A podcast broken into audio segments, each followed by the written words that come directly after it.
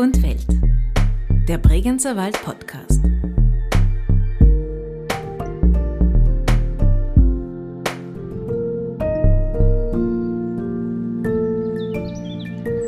Ich äh, liebe die Natur in all ihren Ausdrücken. Weil man sagt oft, das, was der Mensch braucht, das wächst in seinem Garten. Also die Zusammenarbeit mit Kräutern, die habe ich, ich glaube, mit fünf irgendwo gestartet. Herzlich willkommen zu einer weiteren Folge von Wald und Welt, dem Bregenzer Wald Podcast.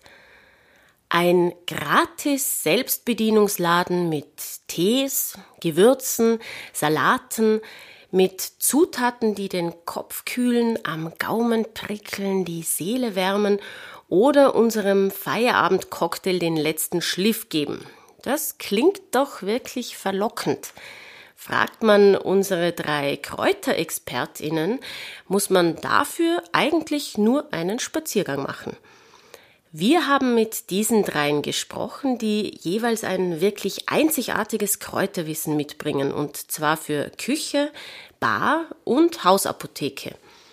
Elisabeth Graf Breidenbrücker wohnt in Schwarzenberg und ist seit jeher fasziniert vom Naturgeschehen um sie herum, dem alten Wissen darüber und packt mit ihren Helden in Grün diese ganzheitliche Naturphilosophie in Essenzen mit Superheldenkraft.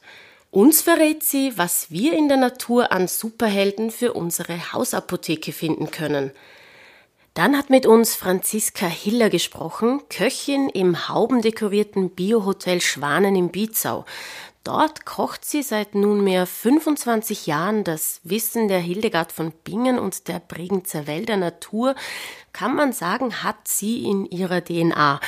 Und so weiß sie natürlich genau, wie man Löwenzahn, Quendel, Brennnessel oder Schafgarbe auch in der Küche perfekt in Szene setzt.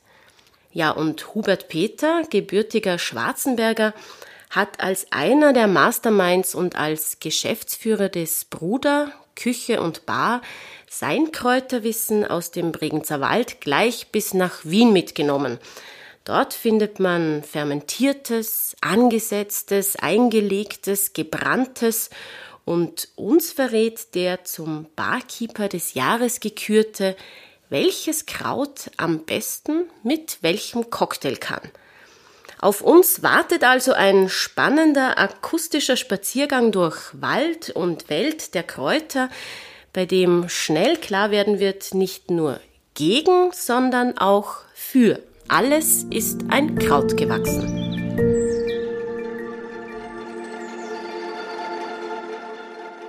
Der Löwenzahn. Taraxacum officinale. Das Wasser von dem Löwenzahn ist gut zu dem Gesicht, macht klare Augen, löschet allerlei Hitz in allen Gliedern. Otto Brunfels. Der Löwenzahn als Heilmittel. Also Hauptbestandteil oder Hauptwirkstoff vom Löwenzahn sind die Bitterstoffe aus einer phytotherapeutischen Sicht. Elisabeth Graf Breidenbrücker, Kräuterkundige und Naturphilosophin aus Schwarzenberg. Die Bitterstoffe regen über die Geschmacksknospen am Zungengrund die Verdauungssäfte an. Das heißt eben zum einen äh, ist diese verdauungsanregende Wirkung quasi eine Hauptwirkung des Löwenzahns. Das wirkt sich auf der einen Seite appetitanregend aus, zum anderen fördert es die Fettverdauung. Da hat man eben auch zum Beispiel Versuche gemacht mit Tieren, wo man äh, denen einen Monat lang Löwenzahnwurzel gegeben hat und dann gemerkt hat, dass die am Ende dieses Monats bis zu 30 Prozent Gewichtsverlust hatten. Das hat mit dieser Fettverdauung zu tun. Also aus einer naturphilosophischen Sicht ist der Löwenzahn eine joviale Pflanze, also sie ist dem Jupiter zugeordnet und das Organ des Jupiters ist die Leber. Das heißt, der Löwenzahn ist auch eine Leberpflanze da wiederum kann man sagen, das ist auch zum einen diese Fettverdauung, zum anderen hat es auch äh, mit Blut zu tun. Ähm, an den Löwenzahn kann man auch denken, wenn, wenn es um eine Verbesserung der, der Nährstoffaufnahme geht, zum Beispiel um äh, eine Verbesserung der Eisenaufnahme. Es gibt ja diese Geschichte vom äh, römischen Kaiser Augustus, dass, äh, dass man sagt, das war so ein unglaublich cholerischer Typ und hat seine Umwelt mit Wutausbrüchen terrorisiert. Und anscheinend hat sein Leibarzt äh, ihn dann mit Löwenzahnwurzel behandelt und aus ihm einen äh, ausgeglichenen Menschen gemacht. Also so diese, dieser Leberstau, sagt man, führt so zu cholerischen Ausbrüchen. oder halt unter anderem führt er zu cholerischen Ausbrüchen. Da gibt es natürlich noch ganz viel anderes. Davon kommt zum Beispiel auch die Aussage, dass man in der Volksmedizin sagt, Bitterstoffe hellen die Stimmung auf. Der Löwenzahn zum Essen. Löwenzahn schmeckt äh, für mich äh, so zart bitter wie Chicory. Die Blüten sind natürlich süßlich wie Honig. Franziska Hiller, Köchin im Biohotel Schwanen in Bietzau. Wenn man die Blätter anschaut, dann schauen sie aus wie ein Pfeil, weil sie so nach unten gezackt sind. Dann hat ein Löwenzahn einen schönen Stängel. Wenn man zum Beispiel Warzen hat, kann man die Milch da drauf streichen und dann verschwinden die Warzen. Äh, also Löwenzahn kann eigentlich äh, von März, April weg geerntet werden. Normalerweise ist die Blütezeit von April bis Mai. Und den, die Blätter, die kann man eigentlich das ganze Jahr ernten. Nur je größer er ist, umso bitterer wird er und so ledriger ist, der, ist das Blatt. Und dann, also besser ist am, im Frühling anstatt in den Herbst hinein. Also wir verwenden vom Löwenzahn eigentlich vom Blatt über die Blüte alles, ganz, ganz selten nur die Wurzeln, weil wenn man die Wurzeln ausreißt, dann sind der Löwenzahn ja weg. Für viele ist Löwenzahn Unkraut. Man kann ja die Löwenzahnwurzel äh, auch in einen Salat hinein reiben, schneiden, wie man will. Das sind kleine, weiße, feine Wurzeln. Die Blätter am besten natürlich verwenden, wenn sie jung und klein sind. Und die Blüten, also wir verwenden ganz viele Blüten für den Löwenzahnhonig. Aus dem Löwenzahnhonig machen wir dann einen Löwenzahnschnaps, der wird angesetzt. Dann machen wir ein Löwenzahneis, das man nur aus den gelben Blüten macht und aus dem unaufgeblühten Löwenzahn. Da nehmen wir die Köpfe weg und dann kann man aus denen Kapern machen. Das sind das Löwenzahnkapern, die werden in einem Essigsud eingelegt und die sparen wir uns dann für den Winter wieder auf, dass wir da auch noch ein bisschen was davon haben. Der Löwenzahn zum Trinken. Äh, Löwenzahn verwenden wir kulinarisch äh, in Form von Likör, also Blütenlikör, dann die Wurzeln in Wermut oder in diversen Bitterlikören, äh, wo wir dann aber versuchen, ein bisschen von der Milch mitzukriegen, dass es doch die Bitterkeit überträgt. Äh, und ich privat trinke Tee. Hubert Peter, gebürtiger Bregenzer Wälder und Geschäftsführer des Lokals Bruder Küche und Bar in Wien. Wenn man zum Beispiel mit Blüten arbeitet, wir versuchen die immer bei Höchststand, also bei Mittagshitze zu sammeln, mit ganz, ganz viel Blütenstaub. Das setzt voraus, dass so wenig Regen wie möglich im, im Vorhinein gewesen ist. Also am besten vier Tage Trockenheit. Äh, und ja, im Endeffekt sauber waschen, weil Löwenzahn hat doch immer sehr viel Kleingetier mit dabei. Wenn mit der gelben Blüte ist es für mich immer die, die farbliche Kombination, also mit allem, was gelb ist. Es funktioniert sehr gut mit gelben Mirabellen, funktioniert sehr gut mit Marille. Äh, dann im, im Frühjahr wird es aber auch gut mit Rhabarber, Radieschen jetzt in der, in der Küche funktionieren. Ist halt ein sehr filigranes Aroma. Also Löwenzahn ist jetzt nie, gerade von der Blüte jetzt gesprochen, ist jetzt nie etwas, was da sehr breit sich macht, sondern das ist immer eher ja, in, der, in der Tiefe zu suchen. Und von daher ein recht einfacher Pairingspartner in, im kulinarischen Sinne. Also den Löwenzahn speziell jetzt für den Likör wird, wie vorhin auch schon erwähnt, bei Mittagssonne geerntet. Dann meistens bei der, bei der Fahrt quasi zum, zum Verarbeitungspunkt schließt sich dann die Blüte wieder. Äh, wir schneiden das nachher quasi mit, der, mit einer kleinen Nagelschere nur die gelben Stränge raus, versuchen so wenig grün wie möglich. Vom Geschmacklichen her ist es dann halt wie Honig und leichte gelbe Blüte. Und den grünen Anteil, der kommt separat dann in einen Bitteransatz, der speziell dann für die Bitter zum Aufbittern von der Flüssigkeit verwendet wird. Der Quendel. Thymus serpilum. Wer krankes Fleisch hat, sodass es wie Krätze ausblüht, der würze Fleisch- und Gemüsegerichte oft mit Quendelpulver und sein Fleisch wird innerlich geheilt und gereinigt werden. Gegen schwaches, mangelndes Gehirn esse man Brötchen aus Quendel mit Weizenmehl. Hildegard von Bingen. Der Quendel als Heilmittel. Der Quendel ist unser heimischer Thymian, wird auch äh, so verwendet wie der Thymian. Aus einer naturphilosophischen Sicht sagt man, dass der, dass der Thymian ein Feuer in sich hat, das junge Männer Mut und Tapferkeit verleiht und Schüchternheit vertreibt. Und das andere ist zum Beispiel, dass man immer geräuchert hat, auch mit Thymian, zum einen bei Seuchen einfach, weil er eine sehr keimtötende Wirkung hat und zum anderen auch, um sich nach außen abzugrenzen. Der Quendel ist eben wie der Thymian krampflösend, verdauungsfördernd, keimtötend. Man sagt so ein bisschen, dass es das Antibiotika der armen Leute ist. Also es ist eine große Pflanze bei krampfartigen Bronchialgeschichten. Äh, also es entkrampft die Bronchialmuskulatur, es regt die Flimmerhärchen an, es verflüssigt das Bronchialsekret und, und erleichtert den Auswurf. Diese krampflösende Wirkung allerdings kann man auch äh, sich zunutze machen, wenn man zum Beispiel einen Ölauszug macht aus, aus Thymian oder Quendel und dann äh, Massagen macht mit dem Öl. Man kann auch Auflagen machen, also wie Wickel mit, äh, mit dem Thymian oder dem Quendel. Dann kann man ein Gesichtswasser zum Beispiel machen bei Akne, eben weil es eine keimtötende Wirkung hat. Also man kann auch einfach den Tee trinken natürlich äh, oder sich auch eine Tinktur an, ansetzen. Würde man dann ja wirklich äh, hier ernten in den Bergen. Es ist auf jeden Fall so, dass man halt wieder schaut, dass es ein trockener Tag ist, äh, am besten am Vormittag, dass man saubere Pflanzen erntet, keine befallenen und dann eben sollte man die vermutlich auch nicht zehn Stunden im Rucksack herumtragen, sondern dann möglichst schnell eben wieder am lichten Schatten trocknen.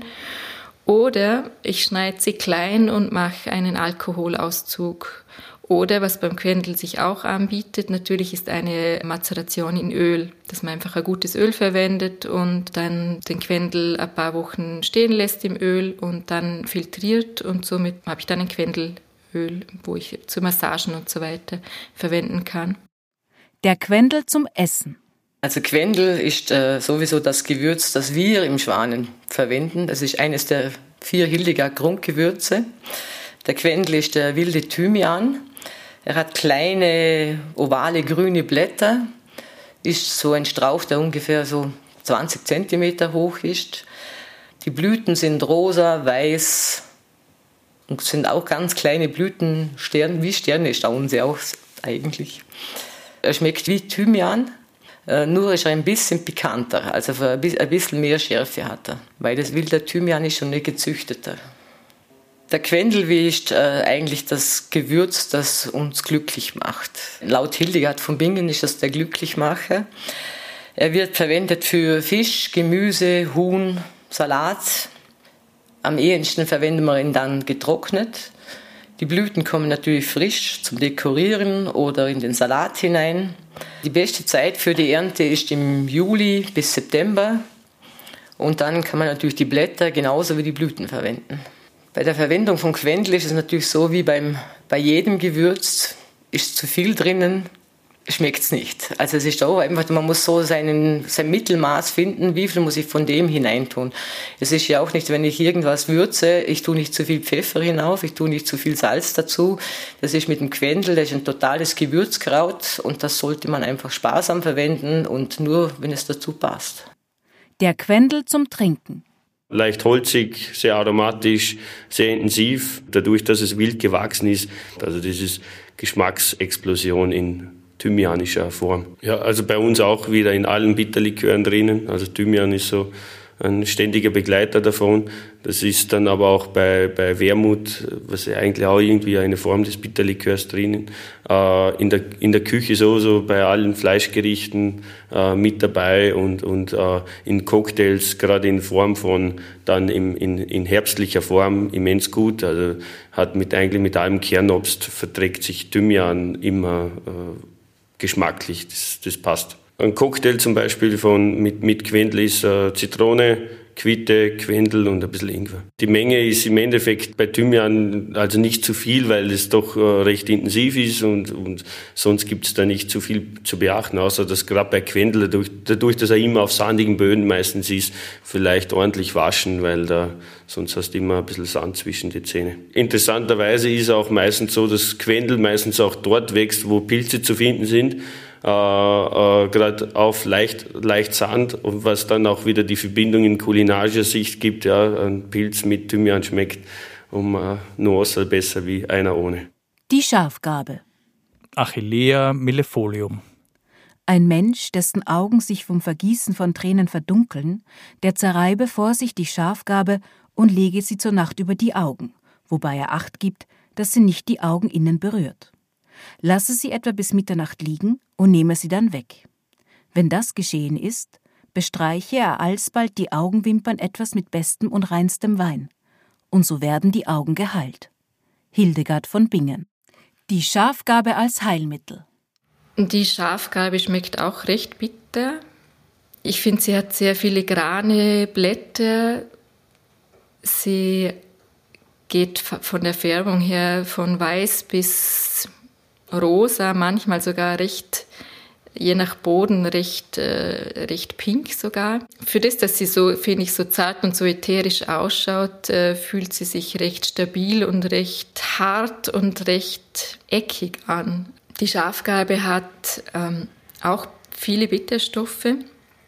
Deshalb wirkt sie auch zum Beispiel appetitanregend, wirkt verdauungsanregend und so weiter. Zum anderen hat sie auch Gerbstoffe, das heißt, sie wirkt zusammenziehend, sie wirkt blutflusshemmend, sie wirkt entzündungshemmend auch, sie wirkt antibakteriell. Das sind so diese phytotherapeutischen Aspekte. Da hat man auch, äh, wie bei den anderen Pflanzen, auch Versuche gemacht. Der lateinische Name der Schafgarbe ist Achillea millefolium, das heißt dieses tausendblättrige Blatt. Und man nennt es auch diese Augenbraue der Venus. Also das, wie das Blatt so aussieht wie eine Augenbraue quasi. Und diese, diese Venus ist auch schon ein Hinweis äh, auf, auf die Wirkung aus naturphilosophischer Sicht. Das heißt, äh, sie ist der Venus zugeordnet unter anderem. Das heißt, sie hat auch eine, eine Wirkung auf die Nieren, auf das Organ der Venus. Das hat man auch dann bestätigt im Labor, weil sie, also die, sie regt die Niere leicht an, ohne sie zu reizen. Das andere ist, dass es dieses Ätherische, hm, das ich beim Aussehen erwähnt habe, das geht eben in, in Richtung Jupiter, in Richtung Leber. Also es hat auch eine, eine Leberwirkung, die Schafgarbe. Zum Beispiel wirkt sie antihepatotoxisch. Das hat man auch dann so herausgefunden, bestätigt. Auch in Sachen Blut zum Beispiel, also wenn man Eisenmangel hat oder in Sachen Eisenhaushalt, spielt die Schafgarbe auch eine zentrale Rolle. Die Inhaltsstoffe der Schafgarbe bleiben erhalten, eben wenn man das Kraut trocken erntet und im lichten Schatten trocknet oder wenn ich einen, einen Alkoholauszug mache. Was mir bei der Schafgarbe auch einfällt, ich meine, die Schafgarbe hat sehr viel ätherische Öle, man kann sich auch ein Hydrolat zum Beispiel machen.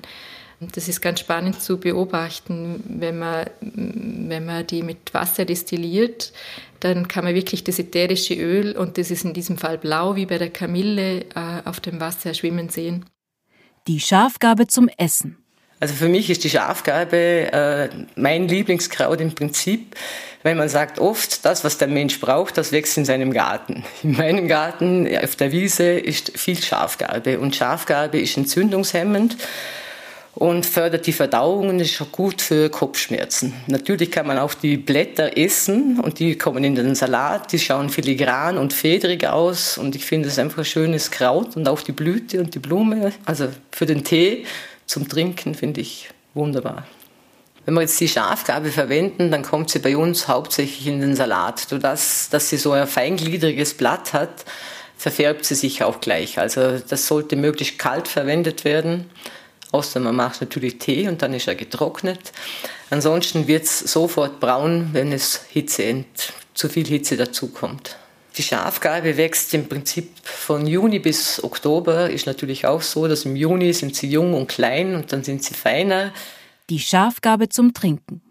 Die Schafgarbe ist vom, vom Geschmacklichen her äh, bei bitter, also eher leicht bitter einzuordnen, äh, leicht aromatisch kulinarisch sehr hochwertig. Schafgabe wird bei uns jetzt, dadurch, dass es spezieller Bitterkraut ist, für mich äh, in, in, in, im Bitterkraut ein, äh, eingeordnet ist, eben auch bei Bitters eingesetzt. Also Bitters sind halt für die, für die Barwelt immens wichtig, weil es ein Geschmack ist, der äh, sehr wichtig ist für, für Aperitif- und Digestivcocktails und, und somit ist dieses Bitterthema äh, omnipräsent äh, und, und da macht man immer so verschiedene, so viele verschiedene Geschmäcker wie möglich.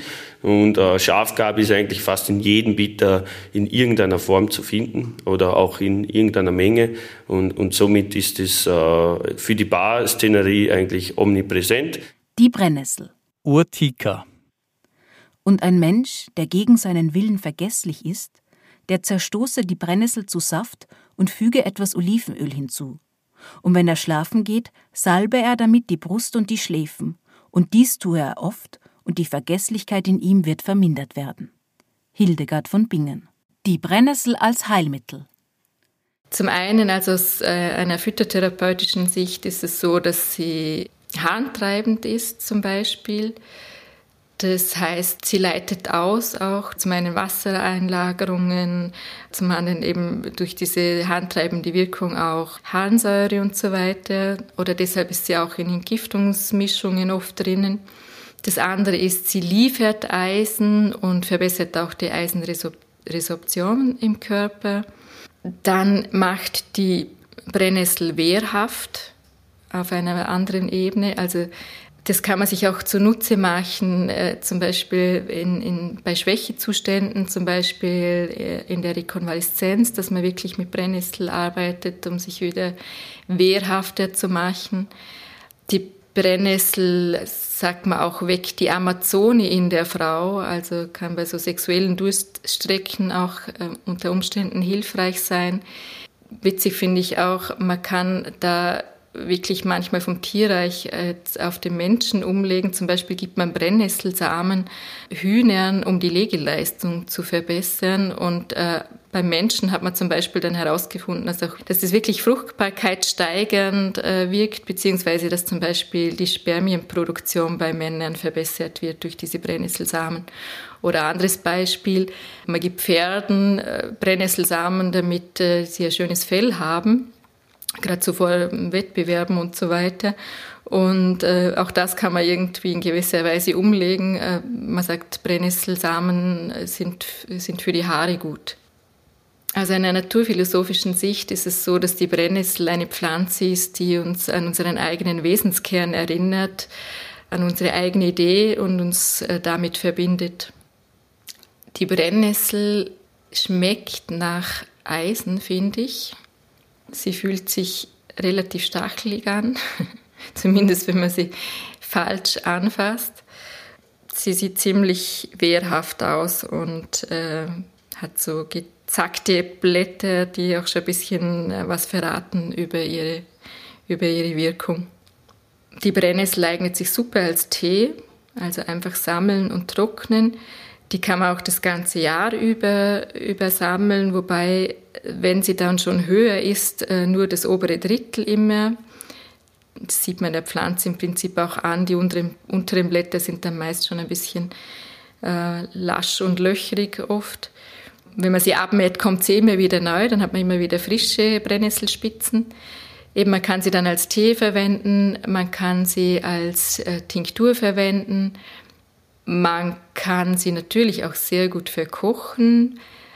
Einfach super ist zum Beispiel im Frühling, weil natürlich die Brennnessel mal abgesehen von allen Wirkungen viel Vitamine und Mineralstoffe enthält und den Stoffwechsel äh, anregt, fördert, äh, ist es super im Frühling einfach möglichst viel Brennnessel zu essen. Also im Salat, im, in der Suppe, in allen möglichen Gerichten zum Beispiel. Was mir bei der Brennnessel noch einfällt im Punkto Standort ist, ähm, die Brennnessel wächst oft auf Wasseradern oder unterirdischen Wasserläufen eben. Und es gibt ja auch diesen Bereich in der Naturphilosophie der, der Signaturenkunde. Das heißt, man kann davon, wie, wie die Pflanze aussieht, wie sie schmeckt und wo sie wächst, äh, Ableitungen machen äh, auf die Wirkungsweise der Pflanzen. Das heißt zum Beispiel, bei der Brennnessel ist es so, dass man, dass die auch bei Rheuma und Arthrose verwendet wird.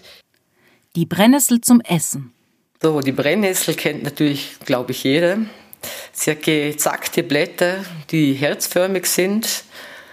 Äh, auf den Blättern sind die Haare, die das Brennen verursachen. Und äh, wenn sie blüht, hat sie so doldenförmige Blüten und in den Blüten drinnen bilden sich später dann die Samen, Brennnesselsamen.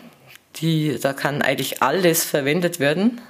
Schmecken tut sie wie Spinat, eher neutral. Also eine Brennnessel alleine wird jetzt nicht unbedingt gut schmecken. Das kombiniert man immer mal mit anderen Kräutern. Also wir machen jetzt aus der Brennnessel hauptsächlich eine Paste, die wir dann äh, Brennnesselsuppe machen oder wir machen Knödel daraus. Als Deko wird sie natürlich verwendet, dann aber hauptsächlich die Blüten. Die Brennnesselsamen sind ein Superfood eigentlich. Die werden schmecken total nussig und werden als Deko verwendet oder auch mit im Salat eingearbeitet. Äh, dann in den Salat hinein kann man die Brennnesseln, also auch im Rohzustand, weil eigentlich verwendet man ja nur junge Brennnesseln und dann brennen sie auch nicht so und sobald äh, eine Marinade oder ein Dressing dran ist, lässt das Brennen nach. Man tut natürlich in einen Salat hinein eine Handvoll Brennnesseln, weil sonst ist es beim Essen auch unangenehm.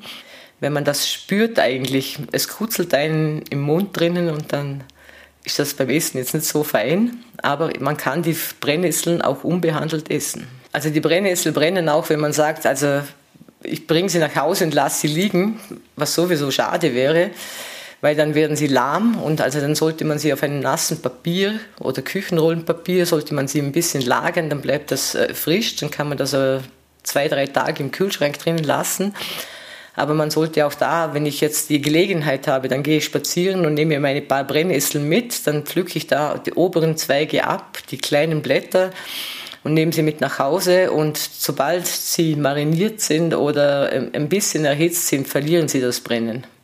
Bei der Verwendung von der Brennnessel würde ich jetzt schauen, wenn ich sie pflücken gehe. Manche Leute irrt es nicht, die sagen, es ist gut für die Blutung, wenn sie mich brennen. Die anderen können Handschuhe anziehen, wenn man sie pflückt. Und dann würde ich sie einfach, wenn ich sie zu Hause habe, auf einer feuchten Küchenrolle lagern und mit Folie zugedeckt, dann kann man die ruhig zwei Tage im Kühlschrank drinnen haben. Brennnesseln kann man eigentlich das ganze Jahr durchernten. Im Frühling sind sie natürlich am besten, weil dann sind sie jung, haben die ganze Kraft, die ganze Wirkung in sich.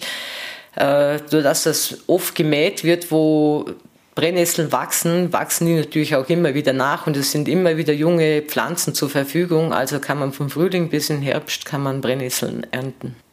Die Brennnessel zum Trinken. Ja, also schmecken, schmecken, riechen. Brennnessel ist äh, kulinarisch auch wieder eine sehr gute und hochwertige Pflanze.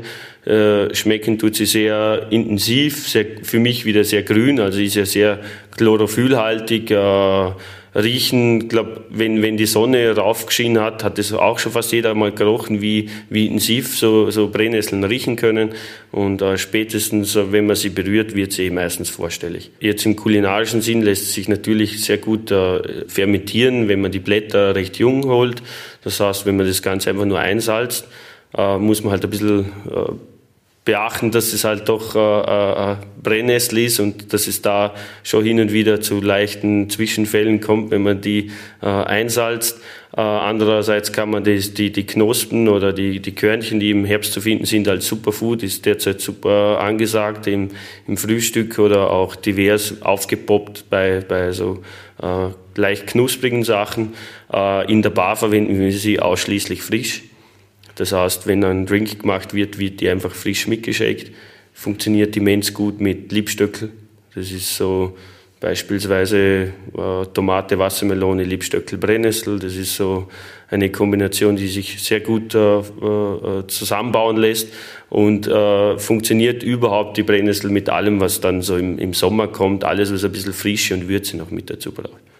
Die Ernte kann man so steuern, dass es eigentlich dauerhaft möglich ist. Das heißt, wenn man einen guten Brennnesselort für sich bestimmt hat, äh, da anfängt, sie immer wieder zu schneiden und sie quasi immer wieder neu kommen lässt, ist es bis Ende des Herbstes möglich. Das heißt, sie einfach nicht auswachsen lassen, sondern immer bei perfekter Größe, sagen wir bei 15 Zentimeter zum Beispiel, einfach abschneiden und dann warten, bis sie wieder kommen ist und das dann dauerhaft wiederholen und vielleicht an gewissen Ort noch austreiben lassen, dass man da später dann auch die Samen ernten kann. Das war die Episode Tausendsasser. Heimische Kräuter in Küche, Bar und Hausapotheke. Gesprochen haben Michaela Bilgeri, Elisabeth Graf Breidenbrücker, Franziska Hiller, Hubert Peter, Sophia Roma-Weiringer und Philipp Haufler. Sounddesign Richard Eigner.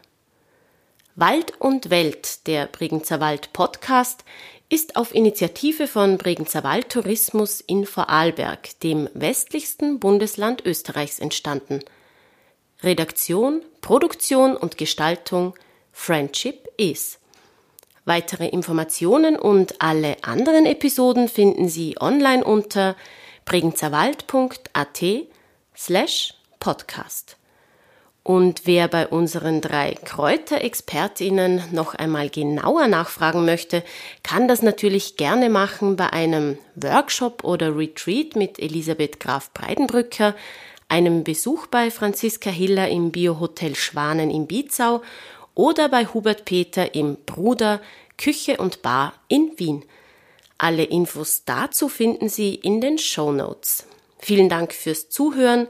Viel Freude bei Ihrem nächsten Entdeckungsspaziergang und bis bald im Bregenzer Wald.